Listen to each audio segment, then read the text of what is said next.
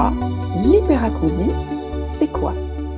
Stéphanie, est-ce normal d'avoir mal aux oreilles au passage d'un camion de pompiers ou d'une ambulance? Bah moi, tu sais, je me bouge tout de suite les oreilles ou bien je fuis très très loin. Bah oui, mais c'est vrai que moi, je suis hyperacousique.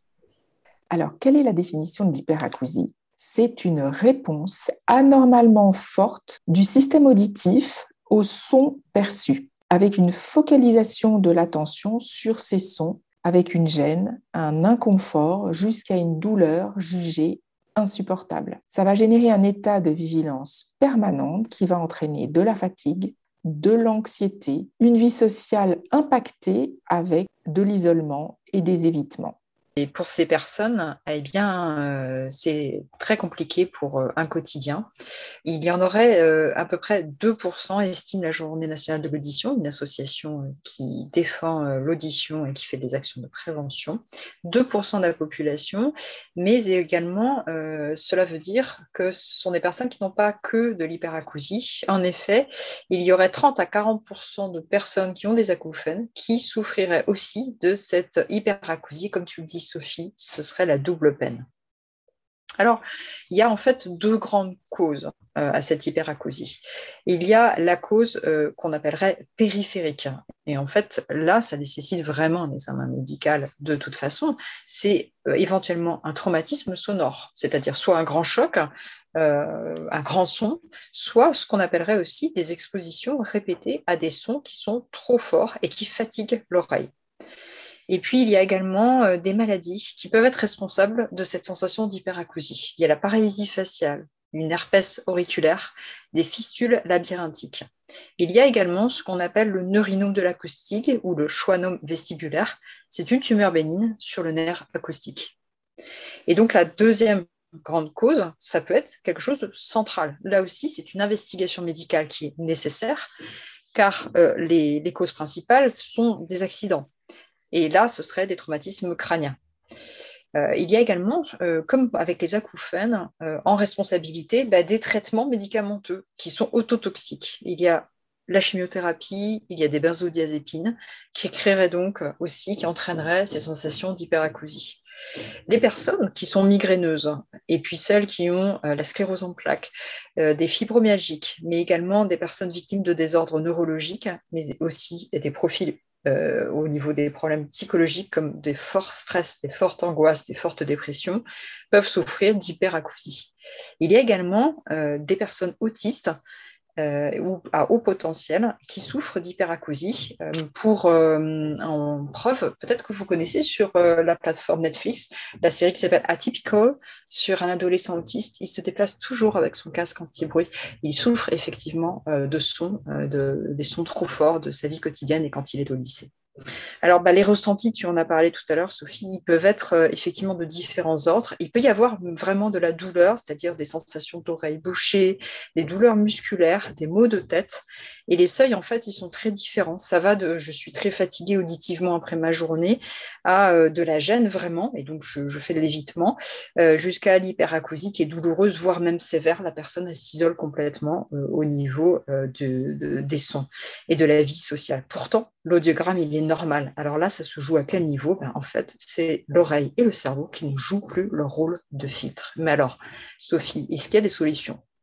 Alors, comme pour les acouphènes, on va toujours euh, proposer euh, de commencer par un bilan ORL. Ensuite, le but est de mettre euh, les oreilles au repos, mais surtout de ne pas les surprotéger.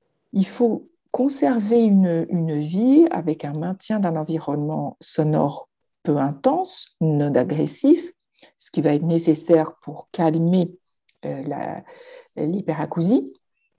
Mais il ne faut pas vivre dans un silence euh, total avec un masque anti-bruit ou des bouchons d'oreilles en permanence, parce qu'on va encore plus fragiliser euh, son système auditif. Alors, dans les solutions, il y a des traitements comme la TRT, en anglais Tinnitus Retraining Therapy. C'est un générateur de bruit qui va être mis en place euh, avec un accompagnement par un audioprothésiste qui va traiter donc euh, l'hypersensibilité au bruit en le couvrant par un autre bruit, donc qui est produit par le générateur, donc est un tout petit appareil qui se place comme un petit appareil auditif. On peut aussi, euh, sans avoir forcément euh, une intervention extérieure, la possibilité de faire de la rééducation sonore, ce qu'a fait euh, Stéphanie, par exemple, c'est-à-dire que progressivement, elle a habitué son appareil auditif à réentendre des sons. Il faut quand même se rassurer en gardant à l'esprit que notre système auditif a une certaine plasticité on parle de plasticité de l'oreille, qui nous permet, lorsque accidentellement nous entendons un son très fort, notre système auditif va progressivement s'auto-réparer et revenir à l'état normal de départ. En revanche, bien évidemment, notre système auditif, notre capital auditif n'est pas fait pour être exposé à des sons très forts pendant de longues durées, parce que là, le capital auditif serait endommagé de manière irrémédiable.